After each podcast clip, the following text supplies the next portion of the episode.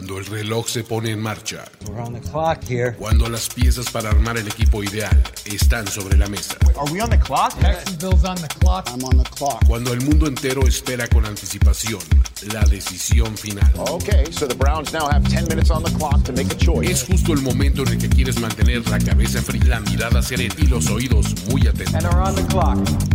And we're on the clock. On the clock. On the clock. Primero y diez. Primero y diez. El juego que solo unos pocos privilegiados pueden experimentar. Con Jorge Tinajero. Con Jorge Tinajero. Y Luis Obregón. Y Luis Obregón. On the clock. De primero y diez. Are now on the clock. La división sur de la americana está pasando por un momento en el que no tenemos muy claro cuál de sus cuatro equipos es el favorito. ¿Serán los Jaguars con el surgimiento de Trevor Lawrence y su ofensiva? ¿O será que los Titans todavía tienen algo que decir? Los Colts y los Texans parecen estar en reconstrucción, pero no se les puede descartar en esta división que no nos deja las cosas muy claras. En el este de la Nacional, las cosas están que arden. Eagles, Cowboys y Giants intentarán repetir la hazaña de clasificarse a playoffs reforzando sus respectivos rosters, mientras que los Commanders pasan por un periodo de transición. Hoy, en On The Clock, vamos a analizar las necesidades más urgentes de estos ocho equipos rumbo al draft de la NFL 2023. ¿Qué necesitan para encontrar la mejor versión de su roster? Hoy aquí lo analizamos. Y para eso voy a traer acá a Jorge Tinajero y a Diego Lozano. ¿Cómo están amigos? ¿Cómo están? Buenas noches, buenos días, buenas tardes, dependiendo cuándo nos estén viendo listos para hablar de camino al draft. ¿Cómo estás, Diego? Todo muy bien, estoy feliz de estar con ustedes y emocionado de, de hablar sobre la división de los Cowboys y los Eagles, que siempre es divertida, sobre todo ahora más. Con tres equipos de playoffs que hubo, Sí. ¿no? Eso es. Muy bien. Oye, pues nada, eh, la verdad es que sí es una, una división padre, eh, eh, pero me gustaría empezar por, por el sur de la americana, que, a ver, e- esta división es, es una división como floja, pero eso la hace al mismo tiempo impredecible y interesante, ¿no? Uno tiene que, este, que, que estar a la expectativa con, con esta división, sobre todo si empezamos con los Houston Texans, que es de quien me gustaría hablar inicialmente. Los Houston Texans tienen dos elecciones de primera ronda. Tienen una en la 2 y luego otra en la 12. O sea, son dos elecciones súper buenas. Y por si fuera poco, tienen un montón más. Tienen otras 10 además de esas. De hecho, tienen 5 en las primeras 73. O sea, tienen doble primera, tienen doble tercera. Están súper, súper bien cargados. Entre sus contrataciones destacadas hay cosas importantes. Tenían mucho dinero para gastar en el off-season y lo han ocupado. No sé si en superestrellas, pero vaya que han llenado huecos. Pero este roster todavía tiene necesidades, ¿no, Jorge? ¿Cómo lo ves? ¿Qué dirías que es la necesidad más importante de los Texans? Eh, obviamente tengo que empezar por eh, hablar de coreback. Creo que el coreback es la necesidad top de este equipo.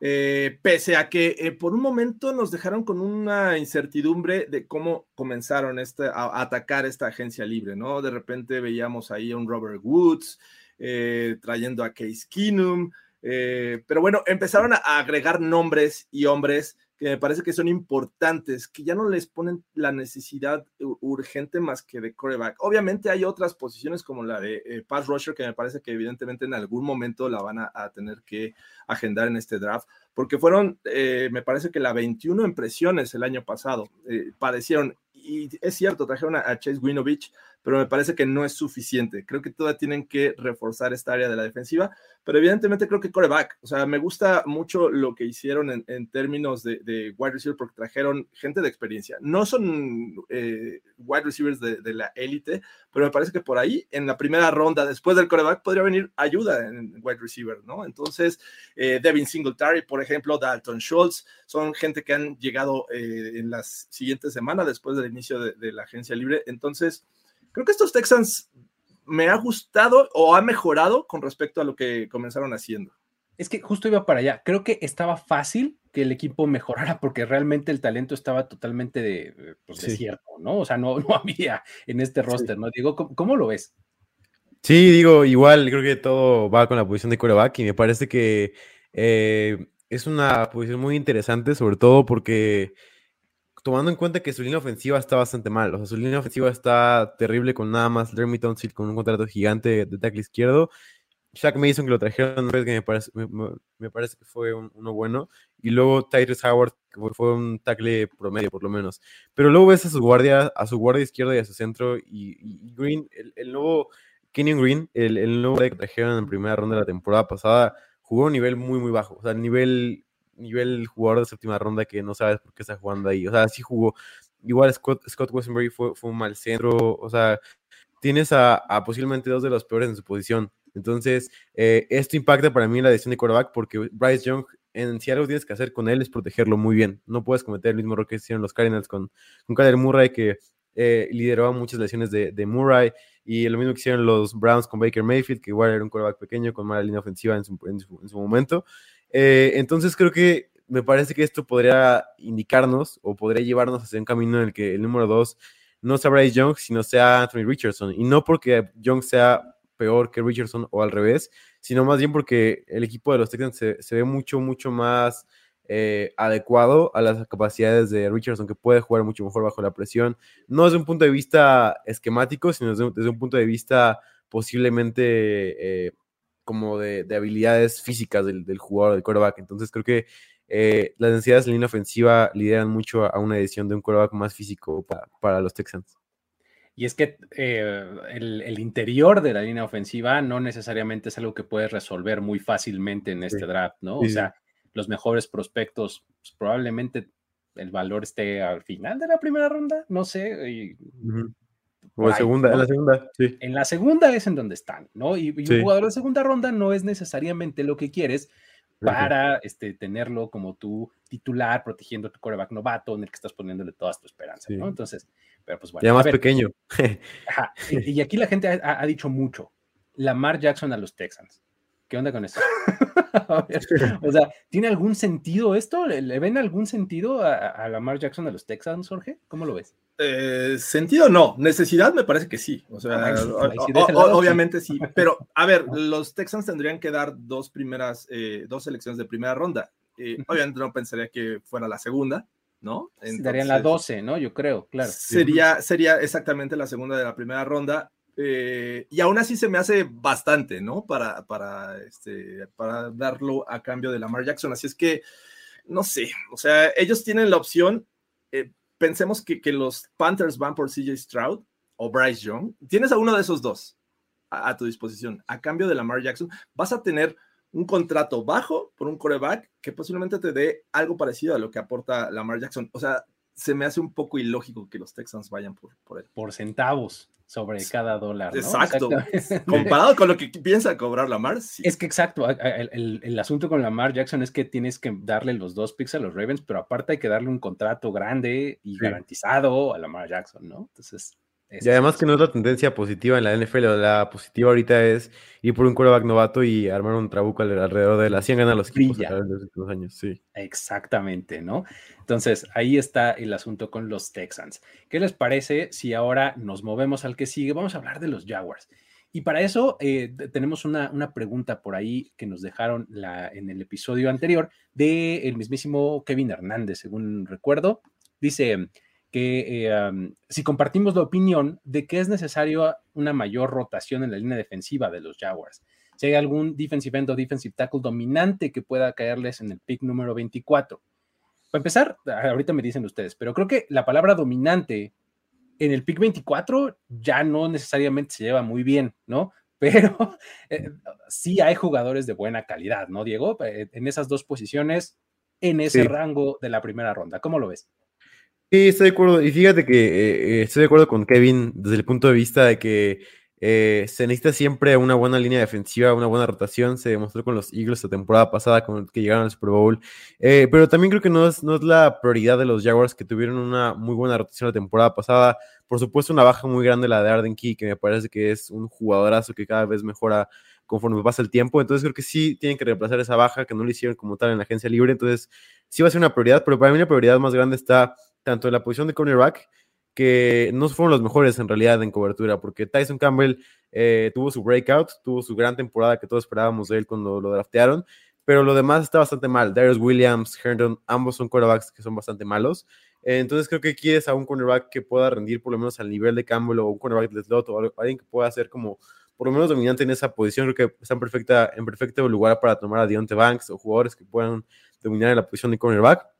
Y también necesitas un guardia, porque Sheriff no, no, rindió la expectativa de su contrato, que era de los mejores pagados guardias de la, de la NFL. Entonces, quieres a alguien que pueda estar por lo menos al lado de él jugando bien y por lo menos subir un poco la, la como no depender tanto de Sheriff y poder tener una línea ofensiva que pueda proteger mucho mejor.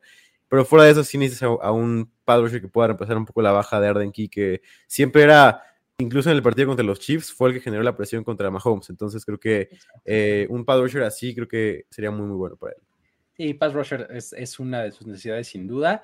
Sin embargo, creo que la defensiva eh, tiene eh, jugadores jóvenes y ascendentes, ¿no? Creo que este, si lo complementas en la secundaria, sí veo yo también corner como su, como su necesidad principal. O sea, creo que desde que se fue Griffin, han tenido un agujero importante en la posición de corner. ¿Cómo lo ves tú, Jorge? Sí, me parece importante el tema de los cornerbacks, eh, incluso no uno, sino un par en este draft. Eh, creo que sería una buena idea para los Jaguars. Y también pensar algo de, ayuda en, eh, lo profundo del terreno. Rashawn Jenkins, la verdad es que no se vio nada bien en este equipo. me parece que ha sido un poco decepcionante. Entonces yo también le agregaría un safety. Y pues como ya lo decía en los comentarios de la semana pasada en el video, que un tackle defensivo me parece importante. Creo que desde la salida de Calais Campbell me parece que no han encontrado también alguien que, pueda ayudar en el centro de la línea defensiva como lo hacía. Eh, eh, y que incluso se ha hablado de un posible reencuentro, pero ya a sus 37 años me parece que ya no sería lo mismo. Así es que pensar algo en el draft, que justo decían por ahí el, pick 24, ¿qué, podría haber? Bueno, podría, podría, estar incluso disponible Brian Breezy, ¿no? Este eh, jugador de Clemson bueno, una de esas podría tocarles y, yo creo que es, sería bastante buen jugador en, esta defensiva de los Jaguars. Los eh, Jaguars tienen el pick número 24 y como ya lo estuvimos diciendo, tienen nueve picks a lo largo de, eh, del draft. Eh, están, digamos que con un arsenal decente, ¿no? Y pues bueno, ahí está más o menos. A ver, dice Aaron Moya por acá. Un año después, ¿creen que Trevon Walker haya sido el pick correcto? No siento que haya tenido el impacto que tuvo Hutchinson en Detroit. Creo que, o sea, estoy de acuerdo. O sea, si comparas Hutchinson Walker en el año uno, este, pues sí salió mucho más arriba Hutchinson, ¿no? sí, que también seleccionas para tres años normalmente. Los GMs seleccionan para tres años, entonces todavía hay que darle un poco de tiempo para esa evaluación, pero sí, o sea, temprano obviamente preferías, prefieres incluso a un Thibodeau que jugó mucho, mucho mejor que, que, Walker. Que Walker solamente vimos que en los playoffs, sobre todo en el partido contra Chargers, fue bueno en el juego terrestre, porque en pass rush nunca, nunca fue un buen pass rusher. O sea, literal en, en, en Georgia no era un pass rusher, sino era más un jugador que podía eh, irrumpir, irrumpir el juego terrestre de los demás equipos. Así es. Pues bueno, vámonos ahora con los Titans, amigos. Los Titans tienen la posición número 11 en la primera ronda y tienen seis selecciones nada más eh, a lo largo del draft. Aquí, eh, híjole, a los Titans me cuesta un poco de trabajo entenderles. O sea, la temporada pasada los tenía muy, como muy claro que eran este equipo, pero en esta no, la verdad es que no les entiendo bien. Eh, fueron y contrataron línea ofensiva, nuevo línea defensiva, este, un muy buen linebacker, así, así es al Shahir, ¿no? Este, se llevaron de, San Francisco, pero ayúdenme a, encontrarle sentido al roster y como para dónde creemos que van, este, Jorge, ¿Qué, ¿cuáles son sus necesidades principales este, rumbo a este draft? Eh, que justo a mí también me cuesta trabajo encontrarles eh, pies y cabeza, en el sentido de que todavía hay preguntas que debemos responder. ¿Se va a quedar Ryan Tannehill como el coreback eh, en esta temporada? Eh, ¿Van a traer a alguien más? los wide receivers me parece que el año pasado, después de AJ Brown, vinieron a menos. Eh, y bueno, también Derrick Henry. ¿Qué va a pasar con Derrick Henry? ¿Va, a continuar en el equipo? Porque a final de cuentas hay este, situaciones en la agencia libre que han hecho que me han gustado, como ya lo decías, así Sal Shire. Me parece que es un buen elemento en esta defensiva. Que traen a Andrew Dillard, que no funcionó en, Filadelfia, me parece. y, y ellos han sufrido los últimos años por tener un hombre sano, ¿no? Este, eh, y que bueno, eh, esperan que Andrew Dillard venga a darles ese soporte en la línea ofensiva, pero tengo ahí todavía mis, mis dudas. Arden Key me parece que tuvo un buen año, lo, lo, conocieron como rival y creo que es una de las razones por las que ahora dijeron vente para acá, me parece que le pueden sacar provecho. Sin embargo, Sean Murphy Bunting, eh, en temas de, de, cornerback para hacer, para reforzar una secundaria que para mi gusto ha tenido altas y muy bajas, no me gusta tanto. Entonces creo que por ahí seguiría por la defensiva, me parece. El camino tendría que ser reforzar defensiva. Y pass rushers me parece que también han padecido en tener un complemento. Así es que por ahí creo que sería el camino para los Titans. ¿Cómo lo ves tú, Diego? Sí, yo, yo lo veo un poco más cargado del lado ofensivo hacia las necesidades de los Titans, que sí me parece que son un equipo que, al igual que otros equipos que hemos mencionado antes, son un equipo que necesitan todo, literalmente. Bueno, por lo menos playmakers en todas las posiciones, por lo menos. Eh, que tienen ciertos pilares en el equipo, es cierto, pero no es como que sea un equipo dominante que voltees a ver y digas, wow, tienen por todos lados eh, jugadores, sobre todo en la línea ofensiva. Tienes a Dillard, que, no me parece, que me parece que fue los peores fichajes de la agencia libre, porque además pagaron un montón de dinero por él. Eh, bueno, no un montón, pero fue un contrato más por encima del promedio para, para un jugador que no ha jugado y que incluso la mejor, el mejor de, este, coach de línea ofensiva de la NFL, posiblemente como es el de los Eagles, prefirió un jugador que nunca había jugado en NFL como Mailera y lo prefirió por encima de su primera, de su primera ronda. Entonces creo que habla mucho de Dillard. No tienes guardias tampoco. Para mí, wide receiver es una, una, clave para este draft. Igual decían por ahí Jackson Smith y Jig va para ese equipo. Puede ser, o sea, no lo descarto, pero también creo que tienen a alguien muy similar a, a él, como es Kyle Phillips. Creo que no hemos visto todo de él todavía. Es un buen jugador de UCLA que siempre me gustó.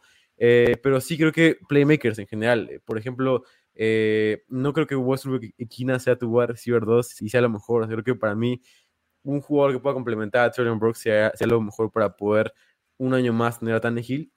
Y la defensiva no parece tan mala, sobre todo la línea, línea defensiva. Parece que con Simmons, con Autry, con Key, me parece que pueden funcionar bastante bien. Entonces creo que en general, creo que remodelar toda la ofensiva, eh, tanto la línea ofensiva, wide receivers, creo que es lo, lo primordial para este equipo. Y es que yo, yo comenzaba diciéndoles que no, no, le entiendo muy bien al roster, porque, o, o al equipo, o a, las, o a sus intenciones, porque de repente puedes ver a los Titans compitiendo por la división. En una de esas, sí, sí, puede sí. ser. Pero la verdad es que cuando ves el, el, roster y cuando ves el talento que tienen a su disposición, sobre todo exactamente en la línea ofensiva, al centro de la línea ofensiva, o sea, Dylan Radons, Dylan Radons era, era prospecto de tackle de North Dakota State hace apenas, creo que uno o dos años, lo recuerdo perfecto. Uh -huh, sí. ¿no? Este, y acabó jugando y ahora se proyecta como el guard titular, guard izquierdo titular, ¿no? Este, son jugadores muy jóvenes en general los que tienen eh, como proyectados como titulares, ¿no? Eh, Nicolas Petit Frere eh, también era un prospecto del año pasado, ¿no? Del draft, este. Uh -huh. Y jugó muy su mal. Su end, este, de, de, tu chico, este, Diego. sí, Chigo. Chigo, Chigo, Chigo ¿no? Este, sí. digo, El mucho rey. potencial y todo, pero, o sea, sí. no sé, necesitaría crecimiento, o sea, como que todo su roster está así, ¿no? O sea, como que muy joven, no sabes bien qué onda, pero además tienes a Derrick Henry, ¿no? Este, así, sí. ¿no? Entonces, eh, insisto, no le entiendo muy bien a este, a este roster, porque además en la defensiva tienes a, también a algunos playmakers y demás, pero no sí, sé, falta. No, ¿no? Entonces, y también, sí.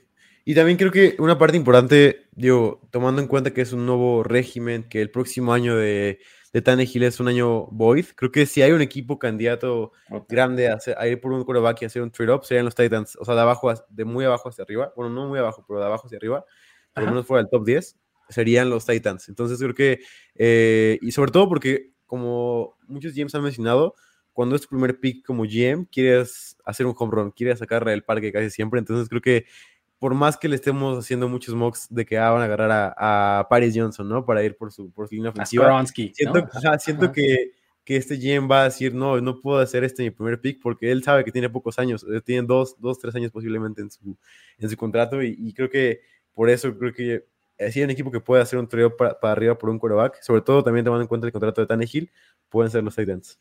O sea, ¿tú estás pensando desde el 11 o desde el 41 de la segunda? Desde el 11, desde el 11. Sí. Desde el 11, ok. Sí. Sí, muchos ¿Cómo lo ves, Jorge? ven tackle ofensivo con ese pick 11. Nada más quería eh, hablar de- del tema de, eh, que justo tocaste un, un poquito, que es eh, este equipo puede dominar la, la división, pero me parece que la dominaba con el talento, con AJ Brown, con la línea ofensiva Sí, sí, sí. este, de hace dos años. Me parece que lo que vimos el año pasado y lo que podría hacer este, ya no estoy tan confiado de que puedan en una de esas ganar la división. Los Jaguars van para arriba. eh, los Colts, no sé, y los Texans podrían en una de esas competirles. Tampoco. Entonces, Pero- este pero- es- ese es mi punto, que como que no sabes bien qué onda con ninguno. Creo que los Jaguars son los Sí, que tienen un poquito Jaguars más de es, el- es certeza, creo ¿no? que ahorita el, rival a vencer, me parece. Sí, efectivamente. Pues muy bien, vámonos a movernos con, ay, mi Malik Willis de toda la vida, se nos olvida. Qué Va a ser va a ser el reemplazo de Henry. Algún día será Tyrant. Algún día va a acabar como este, ¿cómo se llamaba? Terrell Pryor, ¿no? Que, se convirtió a receptor, ¿no? Sí. Ándale. Ay, ay, ay. Muy bien, eh, vámonos ahora, vamos con los Commanders, amigos. ¿Qué les parece? Este, los Washington Commanders. Ellos tienen la selección 16 en la primera ronda y tienen 8 picks a lo largo de- del draft, ¿no? Tienen una doble sexta ronda por ahí. Y, eh, um, oh, no sé, hace rato que, que estuvo todo lo de Lamar Jackson y demás, este, ellos dijeron, no, hombre, nosotros, cero, cero Lamar Jackson. Nosotros estamos todo bien con Sam Howell y Jacoby Brissett, ¿no? Que fue una de sus contrataciones de, de la agencia libre. Eh, no sé, este, siento como que están volando bajo el radar los commanders un poco, ¿no? Este, como para decir, eh, miren, vamos a hacer lo que podamos este año, tal vez cambiemos de dueño, tomemos esta temporada como transición y la próxima platicamos. Eh, ¿cómo- ¿Cómo Sí. ves, Diego, las necesidades de, de los commanders? Sí, es un equipo, como tú dices, bastante raro, como un año de transición, justamente con, o sea, Kobe Brissett es, es el sinónimo de, de vamos a ir tranquilo de este año y vamos a ganar partidos Exacto. para mantener a la gente feliz y vamos a estar por ahí en medio de, en medio de, de la, de la tabla del próximo draft, ¿no? Que no, no es lo mejor, pero obviamente mantienes a tu afición como esperanzada, de decir, ah, bueno, ganamos ocho partiditos, siete Ganamos partiditos. siete, estamos ahí". ¿no? Así Sí, de, sí. "Oh, ahí estuvo. Sí, y creo que la principal que podrás hacer en este draft sería ir por línea ofensiva, ¿sabes? Ir, ir por, porque tu línea ofensiva fue bastante mala y, ah, o sea, y trajiste a Wiley como, como para decir, bueno, ya tenemos un poco arreglado el tackle derecho, tenemos a Charles en el lado izquierdo, pero de guardias estamos un poco eh, escasos. Tenemos a Gates, a Ruler, que nunca no funcionó bastante bien, entonces creo que línea ofensiva lo principal. También algo que quería destacar es que Montez Sweat, su, su par rusher estrella, que es de los pocos que ha que ha sido un, playmaker en esta defensiva, es, se, se acaba de contrato la próxima temporada. Entonces creo que quiere hacer un, a un reemplazo bastante bueno, por lo menos traer a un padre que pueda competir con él y pueda por lo menos sacar lo mejor de él todavía más. Obviamente esperas la- el regreso de Young, pero todavía no está claramente si va a estar al 100 al 100 inicio de temporada. Y, y bueno, creo que sí, línea defensiva también para mí es lo, lo principal, porque fuera de los tres estrellas, Allen, Sweat y Young, creo que fuera de eso, incluso Payne bajó bastante su nivel. Está bien interesante porque cuando piensas en los commanders en una fortaleza, dices, bueno, su línea defensiva, Sí, ¿no? sí. Pero no, como dices, no extrañaría que fueran por un poco más. Sí. ¿Cómo lo ves tú, Jorge? Y, y es que el tema con la línea defensiva es que no tienen tanta profundidad. O sea, son Exacto. ellos y exacto. el resto no se hace nada. Hay un Entonces, escalón grande. es, es momento de ir pensando a futuro en esta posición, que, que obviamente los que tienes como titulares te van a dar todavía para eh, formar una buena línea defensiva, pero creo que hay que ir pensando. Eh, estoy de acuerdo con el tema de, de los guardias, pese a que trajeron a Wiley y a, a Nick Gates, ¿no? Creo que también hay que reforzar esa zona. Y una de, de- lo que mostraron, eh, eh, unas debilidades que mostraron el año pasado, me parece que fue la defensiva secundaria. Detener el juego aéreo eh, fue un dolor, eh, entonces creo que Washington debería de ir en, este, en algún momento por cornerbacks, eh, incluso safety, y no hay que pensar que creo que el tema de, de tight end, aunque por momentos ha sido, ah, pues tienen a, a Logan Thomas, pero creo que las decisiones también habían sido este, relevantes en, este, en esta posición, así es que un tight end, aprovechando que es una buena generación que podrían encontrar ahí en rondas tardías. Estaría buenísimo. Creo que este es uno de esos rosters en donde, pues no sé, creo que fuera de la posición de receptor y eso tal vez no la quitaría del todo, podrías decir es que casi, casi que en cualquier lugar se verían beneficiados, ¿no? O sea, Sí. no es que sean pésimos, pero todo, todo refuerzo que pudieras poner dirías, ah, mira, pues se ve mejor, ¿no? Este, si te agarran algún liniero, dices, ofensivo, bien, les hacía falta. Este, un Tyrant, pues claro, les hacía falta. Probablemente corredor tampoco, porque tienen ahí Brian Robinson, Antonio Gibson, no sé. Este, Porque Gibson se acaba de la próxima temporada. Gibson se va a la próxima ejemplo, temporada. ¿no? Sí. Entonces, luego tienes, ya mencionábamos lo de la línea defensiva. Por ejemplo, los linebackers, digo, Jamin Davis fue su selección de primera ronda hace un par de años. Este, Cody Se fue Barton Holcomb también. Se fue Holcomb. con Holcomb, exactamente. Entonces dices, bueno, les caería bien. Secundaria es, desde mi punto de vista, una de sus más grandes Sí. necesidades. O sea, básicamente acabamos de recorrer toda, todo el campo y en todos podrías decir sí, sí, sí, sí, ¿no? Entonces, ahí está la situación de los Commanders. Perfecto. Vámonos con los Colts. Vamos a cerrar la este, AFC Sur. Y los Colts tienen el pick número 4 en la primera ronda. Ellos tienen nueve selecciones en total. Tienen tres de ellas en las primeras 79. O sea, están, este, eh, tienen ahí premium, ¿no? Tienen además tres selecciones de quinta ronda. Este, entonces, esas quinta ronda, este, luego salen joyitas por ahí, pero bueno, hay que, hay que ser bueno para, para ocuparlas, ¿no? Eh, creo que el asunto con los Colts, como ya lo decíamos, es también un poco un año de transición, están cambiando de head coach, eh, están cambiando de quarterback, eh, básicamente todo es nuevo. Tampoco sorprendería si fueran competitivos porque este, pues tienen algunas piezas importantes, pero necesidades creo que tienen más. ¿Cómo ves, Diego, las necesidades de los Colts? Sí, Diego, son bastantes. Obviamente, empezando por el trade de Gilmore, que se le fue un cornerback muy, muy bueno. Tienen, creo que gran parte del trade fue porque tienen a un cornerback que cada vez se ve mejor, como Isaiah Rodgers. Juega pocos snaps posiblemente, pero cada vez se ve mucho mejor. Y, siempre, siempre es un jugador que me ha gustado, en realidad. Tanto regresando a patadas como como cornerback ha sido muy, muy bueno. Línea defensiva me parece bastante buena, pero yo a lo mejor buscaría traer un arma más para, para, para ese equipo como wide receivers. Obviamente la, la más grande es quarterback, digo, la estoy obviando un poco porque todos sabemos que van a ir por quarterback en la primera selección del draft, Eh, pero para mí la segunda después de eso sería wide receiver. No me extrañaría que fueran a la Joe Burrow T. Higgins como en aquel draft. Me parece que puede ser algo muy, muy parecido, sobre todo tomando en cuenta que Pittman se acaba de contrato la próxima temporada, entonces está un poco a prueba y creo que quieres a un wide receiver más que lo pueda ayudar a Pittman. Eh, no, no puedes tener un wide receiver core que tenga Mackenzie y Alec Pierce, que no jugó a un nivel como que verdaderamente te haga confiar de que para que sea tu wide receiver 2, posiblemente pueda crecer más, pero no creo que mucho, mucho más. Entonces creo que un wide receiver de segunda ronda, eh, no sé, Tank Dell, un jugador así, incluso Josh Downs podría caerles por ahí. Me gustaría muchísimo para ellos. Y, y fuera de eso, creo que como tú dices, tienen playmakers por todos lados. Obviamente, eh, te gustaría tener un cornerback más para que para ayudar a Rodgers, que todavía no es una seguridad. Y la posición de cornerback, aparte, es una posición muy volátil. O sea, puede ser bueno en una temporada y a la siguiente ser de los peores de la liga. Entonces, Está. creo que un cornerback sería siempre, siempre es muy bueno para un equipo y sobre todo para los Colts que no tienen a, una, a un estandarte ya, me parece que sería muy, muy bueno. También linebacker, sobre todo con Leonard no, estando lesionado, con la salida de Okiriki, que también sería una buena necesidad para ellos. ¿Cómo lo ves, Jorge? ¿Qué dirías tú de necesidades? Eh, creo que también la línea ofensiva pasa por algunos problemas. Eh, En algún momento fueron una de las mejores de la liga y me parece que desde la salida de Castonzo no han encontrado a alguien que, que pueda eh, ocupar ese, ese lado. Estuvieron ahí batallando con la agencia libre, incluso con, con el que venía de los Chiefs. ¿Recuerdan tackle ofensivo Eric, Eric, este, ah, Eric fue. Fisher. Eric Fisher sal- Ujú. estuvo por ahí. Eh, creo que también por el centro, guardia, no, no vendría mal que, que este, en algún momento en este draft. Y yo agregaría también el tema de los linebackers. Me parece que, bueno, eh, Shaq Leonard viene de, lesión y pues, prácticamente va a estar solo, ¿no? Porque Bobby Okereke ya se fue y por ahí AJ Speed también es agente libre. Así es que linebackers mm, no estaría mal también para esta defensiva. Buenísimo. Sí, creo que eh, el asunto con los Colts como que empieza con la posición de quarterback y de ahí como que se va desgranando todo lo demás, ¿no? Sí, pues, eh, ¿quién va a proteger a ese quarterback?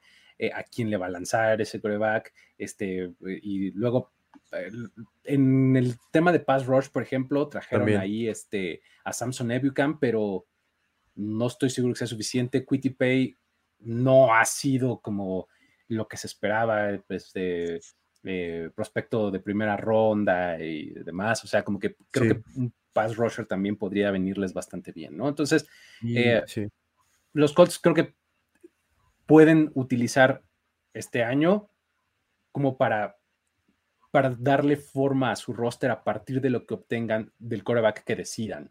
o de Sí. que les quede, o no sé cómo vaya a suceder. Y, y también puede ser eh, algo, o sea, algo un poco que me parece que puede pasar, o sea, obviamente no es lo más probable, pero creo que puede pasar en este draft, que un equipo que esperamos que vaya por quarterback tenga por lo menos ya una decisión de que ah, vamos a ir por Lamar después del draft para no dar nuestro, nuestra sección alta del draft, y entonces decir, oye, voy a agarrar sí al mejor, al mejor defensivo, a Will Anderson, a Jalen Carter, vamos a agarrarlo y vamos a esperarnos para, para después de este draft, darles la primera de 24 y primera del 25 y no darles un pick dentro del top 5 a los Ravens. Entonces, así ya tenemos un poco más de leverage. Entonces, tenemos a Lamar Jackson, ya- esa, esa del 24 se convertiría posiblemente en un 26, 27, esperando que todo salga bien. Entonces, Exacto. además de que los Colts son lo bueno con más eh, cash en la NFL, entonces creo que puede ser bastante bueno para ellos. Y si hay un equipo que, que vería que, que iría por él, creo que los Colts serían un, un equipo que estaría harto de los quarterbacks viejos y quarterbacks que son incertidumbre. Entonces creo que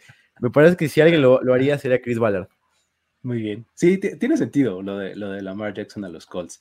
Este, ¿sabes? Además, digo, Shane, eh, Shane Staken, que es el, el- el- el coach nuevo, viene a ser coordinador ofensivo de, Exacto. de los Eagles, de tener a un tipo como Jalen Hurts, ¿no? Este, o, o piensas en Anthony Richardson o piensas en Lamar, ¿no? Sí, bueno, Sí. Levis también, sí.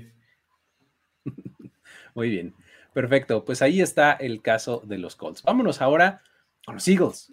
Los Philadelphia Eagles acaban de llegar al Super Bowl hace apenas unos meses. Son los campeones de 2022 de la NFC.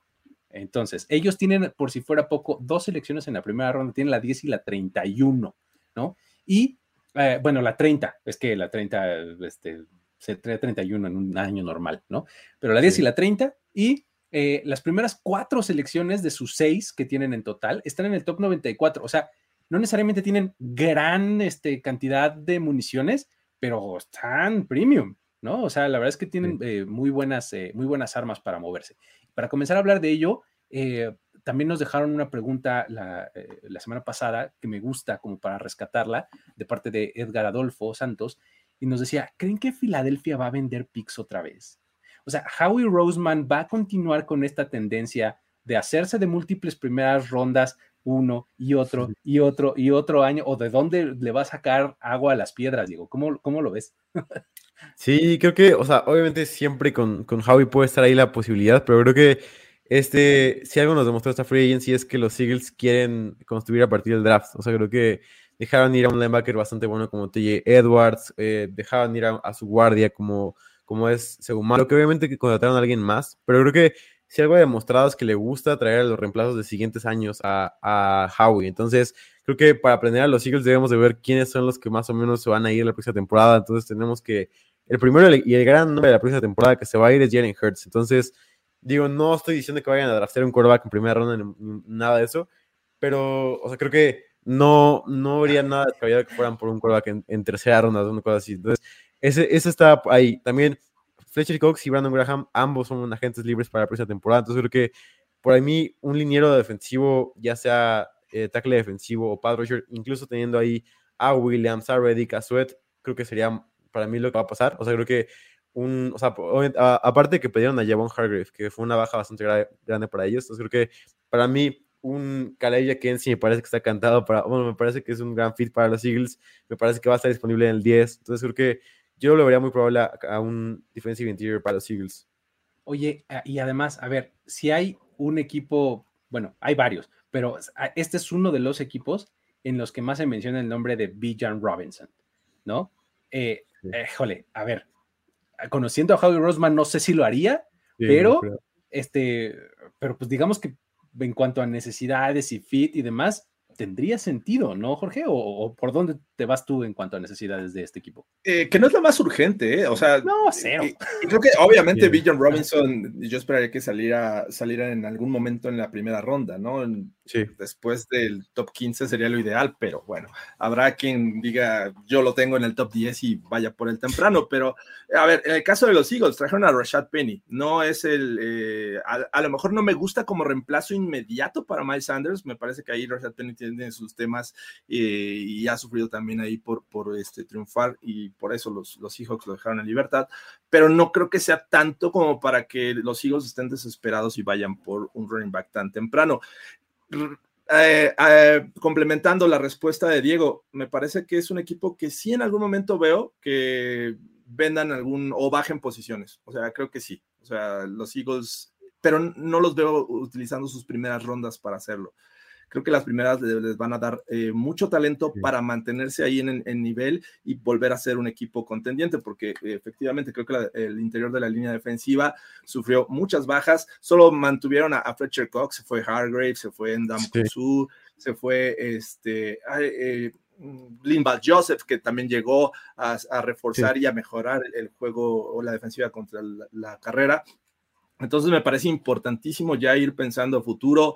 Eh, también hay que pensar que, que, safeties, se le fueron pues, prácticamente su, sus dos safeties y trajeron a Terrell Edmonds, que, que, que, la verdad es que no me dan nada confianza. Si vamos por ese tema en cuestión de prioridades, creo que running back yo la pondría como en la cuarta, tercera, más o menos. Y... Aparte con otro talento en la clase, ¿no? O sea, teniendo a Jamie Gibbs, a Charbonnet, o sea... Sí, y, y, digo, por ahí guardia también, creo que es, es, claro lo de Seumalo y su ausencia en este 2023. Es que, ¿sabes qué? Creo que este es eh, uno de esos equipos que, como bien lo decías, Diego, draftea hacia el futuro, no draftea para ahorita, sí. ¿no? Entonces, justamente este equipo está como en la última temporada de muchos de sus jugadores y ahora van a ir por la siguiente generación. O sea, sí. por eso es que es tan sonado que van a ir por un pass rusher, un liniero defensivo, un corner, porque en todas esas posiciones puedes, eh, puedes este, necesitar a alguien, pues probablemente sí. no este año, pero sí el próximo, o dentro de dos, o este año en rotación y el próximo como titular. Exacto. Este, algo así es como lo que hacen, y por eso es que también tiene tanto sentido lo de Jalen Hurts que mencionas, ¿no? O sea, sí. es la misma historia que hizo Howie Roseman antes, sí. o sea, tenía a Carson Wentz, le acababa de pagar una millonada y drafteó en la segunda ronda a Jalen Hurts, ¿no? Sí. Dirías, no tiene sentido, ¿no? ¿No? Sí. Final de cuentas, después de que cortan a Carson Wentz, de todos modos, con el dead money de 30 y cacho millones de dólares, más el uno punto y cachito que, que le representó sí. a Jalen Hurts, le estaba destinando 35 millones a su, a, a su posición. Exacto. Sin ningún problema. Entonces, sí así es como, este, como lo hace Filadelfia y no me extrañaría tampoco que tomaran un coreback, ¿no? Pero sí. bueno, este, nada más para, para, protegerse y para tener la certeza. Pero bueno, eh, el caso con Filadelfia. Luego, vámonos con los Giants. Este equipo tiene la selección número 25 en la primera ronda, tienen bastante eh, capital, tienen 10 picks hasta el momento, tienen muchos eh, picks tardíos, tienen, al principio tienen uno por ronda, digamos, de la 1 a la 5, de la 1 a la 4. Ya en la 5 empiezan a tener múltiples y eh, pues este es un equipo que también está eh, como reinventándose y en, encontrándose más allá de la sorpresa que nos dejó la temporada pasada, ¿no? O sea, uh -huh. la temporada pasada fue un poco, este, eh, como quiero decir, milagrosa o algo así, porque nadie se esperaba lo que sucedió. Sí. Pero este año ya hay que construir sobre eso, es decir, ya no vas a tomar a nadie desprevenido, ¿no? Entonces, uh -huh. eh, además de las contrataciones padres interesantes, el, el trade por Darren Waller y demás que, que estuvieron haciendo durante eh, la agencia libre, ¿qué necesidades, Jorge, identificas como las más urgentes para los Giants? Eh, me parece que, que en, la, en, la, agencia libre trajeron wide receivers, o sea, trajeron cantidad, pero no tanto calidad. No sé, creo que en algún momento, este, digo, fue Crowder, me parece uno de sus eh, principales contrataciones sí. este offseason, pero yo no descartaría que en algún momento agregaran un poco, ¿no? Y, y tienes ahí a, a, este, tienes buen talento, y, y, pero me parece que aún haría falta. Eh, de, los, de la defensiva, me gustaría que en algún momento fueran por eh, defensiva secundaria. Creo que eh, está, estaba dando los resultados para el tipo de defensiva que manejaba Mar Martindale, pero me parece que cuando enfrentas equipos con mucho talento, como fue en algún momento los Vikings, sí los derrotaron en, playoffs, pero cuando los enfrentaron en temporada eh, regular, me parece que ahí sufrieron y fueron evidenciados. Así es que creo que una mejor, eh, una mejor defensiva secundaria les hace falta y sobre todo porque van a enfrentar a los Eagles, que, posiblemente añadan también talento en, sus wide receivers. Los eh, Cowboys ya agregaron a Brandon Cooks, por ejemplo y bueno, eh, no sé, este, los commanders, ¿no? Entonces, eh, creo que eventualmente tendrías que mejorar tu, tu, línea, digo, tu defensiva secundaria. Y fuera de eso, pues me parece que eh, en algún momento también, pues un running back, ¿no? Este año, pues Saquon Barkley es franquicia, pero pues, me parece que va a ser, a mí me huele a que va a ser el último año en los Giants. ¿Cómo lo ves tú, Diego? Sí, y, creo que también, digo, no es por demeritar nada que hicieron los Giants, pero gran parte de, esto que, pasó con los Giants fue posiblemente lo que le llaman en, estadísticas como variance o división estadística, todo ese tipo de cosas como que no deben de pasar normalmente en una temporada normal, pero que suceden por, por alguna u otra razón. Entonces creo que viendo el roster de los Giants no me parece un roster eh, talentoso, un roster que digas, wow, este, este roster está para competir, sino más un roster que eh, jugó o sea, ganaba partidos de una posición, fueron los equipos que más partidos ganaron de una posición, les, tocaron los Vikings en, la, en los playoffs, lo ganaron, pero luego se vio la realidad entre los Eagles que están muy, muy por debajo de donde deberían de estar. Entonces creo que eh, me parece que me parece que ese equipo en general cualquier, cualquier posición le vendría bien. Esos, esos equipos, me parece. También línea ofensiva me parece que están muy por debajo, sobre todo porque Evan Neal jugó en un nivel preocupante para mí. O sea, creo que Evan Neal fue de los peores tackles derechos que vimos la temporada pasada.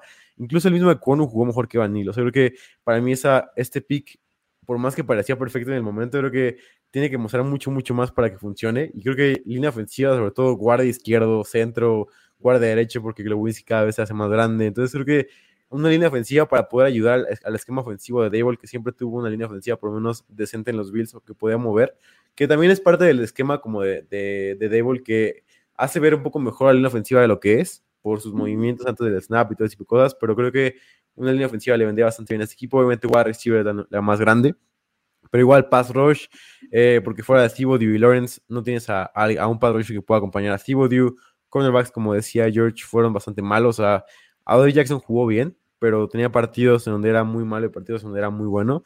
Y tu cornerback 2 es Cordell Flot, que si bien es un buen jugador, no es como tu cornerback 2 confiable que, quieres normalmente en tu equipo. está, creo que yo iba a hacer ese comentario que hiciste, Diego, de también este equipo le pones algo y vas a decir, ah, bien, está perfectamente recibido, ¿no? O sea, el dinero ofensivo, bien. Corredor, claro, nos hacía falta porque sé con Barkley. Este receptor, pues claro, no teníamos a nadie, ¿no? Este eh, de Tyden, bueno, Tyden, pues probablemente digas, eh, acabamos de traer a Darren Waller, ¿no? Este, pero Pass Rusher, sí, claro, muy bien, porque así Soyulari de repente tiene sus flashes, pero de repente desaparece demasiado, ¿no? Este, linebackers, pues en serio, ¿quién es linebacker en los Giants? Por favor, alguien que me ilustre, ¿no?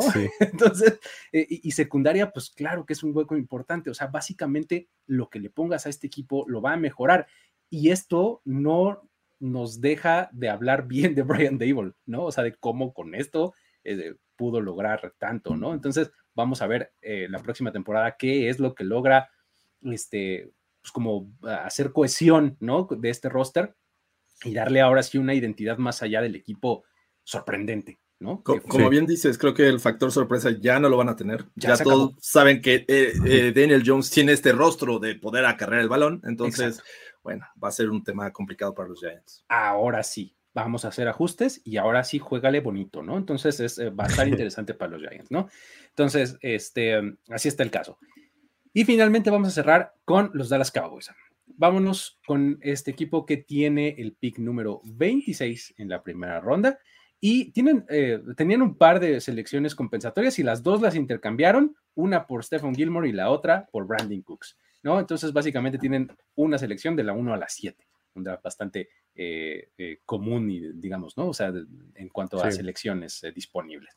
Um, trajeron a Ronald Jones como, como corredor y este, a Chuma Edoga como liniero ofensivo, alguien para dar ahí profundidad. Eh, sin embargo, creo que este roster, a pesar de que se ve mucho mejor de lo que estaba, todavía tiene sus necesidades, ¿no, Jorge? ¿Cómo lo ves? Sí, definitivamente, pese a, que han traído veteranos, el caso de, de Stephon Gilmore, de Brandon Cooks, yo no quitaría el, dedo del renglón de que todavía necesitan wide receivers porque hay que pensar, como bien dices, a futuro. O sea, en algún momento Brandon Cooks va a dejar el equipo y debe de estar ya listo el siguiente eh, jugador, así como en la posición de cornerback.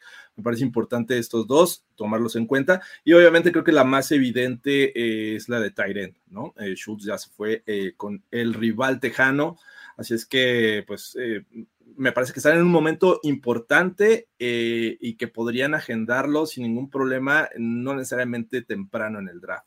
¿no? En línea ofensiva me parece también que tendría que ser la misma estrategia, pensar a futuro, posiblemente hoy tengas resuelta la situación, pero creo que este, eh, más adelante, y ya lo hemos visto, pasaron por un problema de que las lesiones de repente los dejaron con una mano adelante y una mano atrás, porque no tenían de dónde rascar talento. Entonces creo que es importante también en algún momento ir por, por este, línea ofensiva y running back también, me parece también importante. Pues bueno, exactamente, justamente iba, iba a tener que señalar al elefante en la habitación. Este, de hecho, hay también una pregunta de la semana pasada que, podríamos rescatar de eh, Patricio Moreno que nos decía, con el corte de SIC, ¿qué piensan que harán los Cowboys con su primera selección? Villan Robinson o Tyrant, ya mencionaste a ambos, ¿no? Este, Jorge, Tyrant por la salida de Dalton, Schultz. Sin embargo, creo que el equipo se siente no necesariamente bien, pero está conforme con lo que tiene en la posición con Jake Ferguson y, Peyton Hendershot, que le salieron muy bien las dos elecciones, ¿no? Este, y en la posición de corredor, pues digo, tienes a Tony Pollard como jugador franquicia y este, pues bueno, eh, sí, Ronald Jones y de Rico Dowell y Malik Davis y demás, ¿no? Este, si no aprendieron la lección, pues allá ellos, ¿no? o sea, este, pero bueno, eh, digamos que no, no sería lo peor del mundo que tomaran a Bijan Robinson, no, porque es un excelente jugador, pero creo que la necesidad más grande de este equipo es la de tackle defensivo. Un tackle defensivo técnica 1 o un nose tackle es lo que más le hace falta a este equipo. O sea, de manera eh, pues más urgente que las demás, ¿no? Tienen a Neville Gallimore ahí, este, a Quinton Bohanna, que no necesariamente son ningún este, portento. Este, Creo que esa es la, la, posición de mayor urgencia, que justamente lo que les permitieron los trades y los movimientos que hicieron a lo largo de la agencia libre fue calmar un poquito el resto de las, eh, de las necesidades, ¿no? Trayendo veteranos que te van, a, eh, te van a servir por esta temporada, le bajas la urgencia, no eliminas la necesidad, porque efectivamente necesitas un receptor, necesitas un, eh, un corner, pero te hace falta un tackle defensivo. Y otra cosa es, te hace falta un guard, un guard izquierdo, porque lo que quieres es que Tyler Smith sea tu tackle izquierdo, no tu guard izquierdo. Entonces, necesitas un, ofensivo interior. Más o menos así es como lo tengo ubicado. ¿Tú cómo lo ves, Diego? Sí, justo me ganaste eso. Me parece que yo justo tengo la duda de tackle izquierdo. No, no me siento cómodo con Tyron Smith como mi tackle izquierdo. Creo que.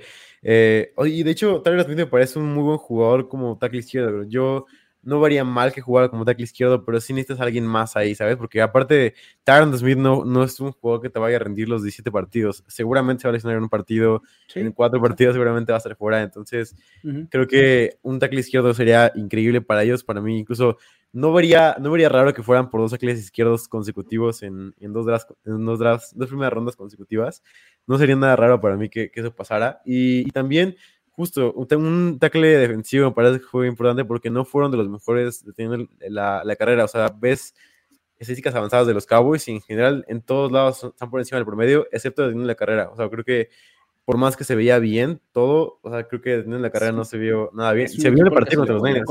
Exactamente. Se vio en el partido contra los Niners sobre todo. Entonces creo que eso es muy importante. Y también un linebacker a lo mejor añadiría, eh, posiblemente para agregar un poco de depth, si eso es un poco más, más adelante, porque tienes a Van Der Esch y todo eso, pero, sí. No, pero eh, es, importante también lo de linebacker, ¿eh? de hecho se, me fue porque Van Der Esch está ahí, pero si ves el, resto de su cuerpo de linebackers, es por gente sin, prácticamente sin experiencia, ¿no? De Mount Clark, Jabril Cox, Devin Carter, o sea, son gente que dices, ¿eh? ¿Quién?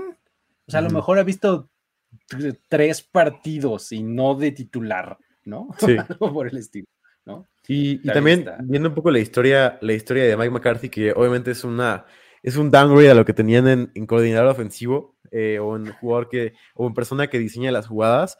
Viendo hacia esto, digo, veías cómo diseñaba las jugadas para los Packers y tenía a Richard Rodgers y Lance Kendricks como sus ends. Entonces creo que son ends que son así como, como Ferguson y como Hendershot, que son jugadores gigantes que no saben recibir, pero están ahí para bloquear. Entonces, si algo hace McCarthy es no usar a sus ends y nada más usarlos para bloquear. Entonces, creo que por, por, esa, túnica, por, esa, por esa tónica van los, los Cowboys como decir, ah, vamos a seguir con esta, com, como me gusta a mí mi ofensiva, que es tener a ends pesados que puedan nada más recibir eh, un, una, un, un touchdown por ahí en, en zona roja o, o un Exacto. tercer down. Por eso es el, el, el, que tiene sentido es el de Georgia, se me acaba de decir su nombre, este, este, el que es Sí, gigante. Darnell Washington. Darnell Sí, Washington, exactamente.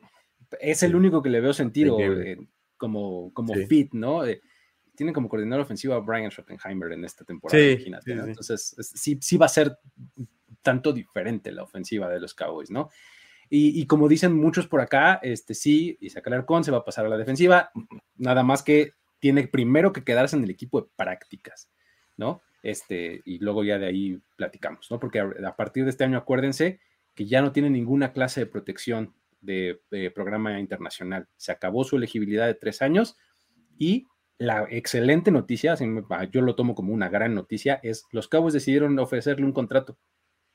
No tenían por qué, ¿no? Y le dieron un contrato. Va a ocupar uno de los 90 espacios del roster de los Cowboys. A mí me parece una buena noticia, ¿no? Pero bueno.